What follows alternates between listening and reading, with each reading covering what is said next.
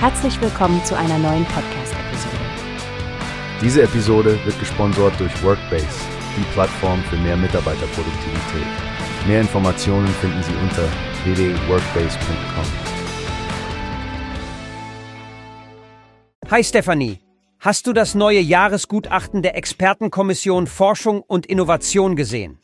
Deutschland scheint ja auf einem guten Weg zu sein, wenn es um die Attraktivität als Forschungsstandort geht. Absolut. Und trotzdem scheint es, als ob es noch Luft nach oben gibt.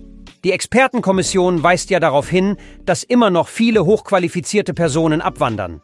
Die langwierigen Verwaltungsprozesse sind eine große Hürde.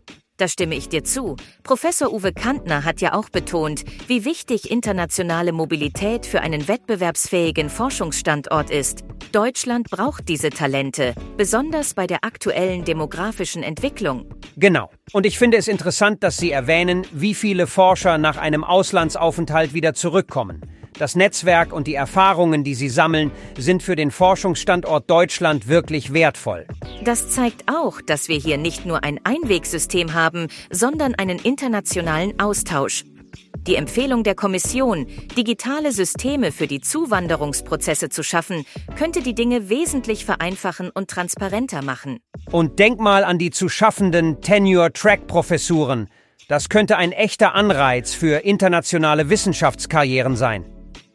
Deutschland hat das Potenzial, eine Spitzenposition im internationalen Wettbewerb um Fachkräfte einzunehmen, wenn die Lebens- und Arbeitsbedingungen verbessert und bürokratische Hürden abgebaut werden.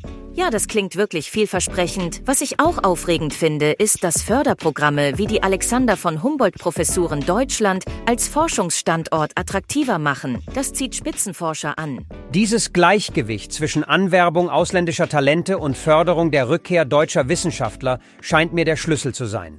Die Bundesregierung hat hier eine entscheidende Rolle. Stimmt, und ich bin gespannt, wie sich das in den kommenden Jahren entwickeln wird. Hoffentlich sehen wir eine Zunahme an internationalen Forschern, die sich für Deutschland als ihre Heimatbasis entscheiden. Ganz meiner Meinung. Die zirkulären Wanderungsbewegungen und die Eignung für den internationalen Arbeitsmarkt sind entscheidende Faktoren. Ich hoffe, das Gutachten der EFI liefert der Bundesregierung einen soliden Fahrplan für die Zukunft. Hast du gehört? Es gibt eine Plattform, die wir probieren sollen. Workbase heißt die, hört dir das an. Mehr Produktivität für jeden Mann. Werbung dieser Podcast wird gesponsert von Workbase. Mehr Mitarbeiterproduktivität, hört euch das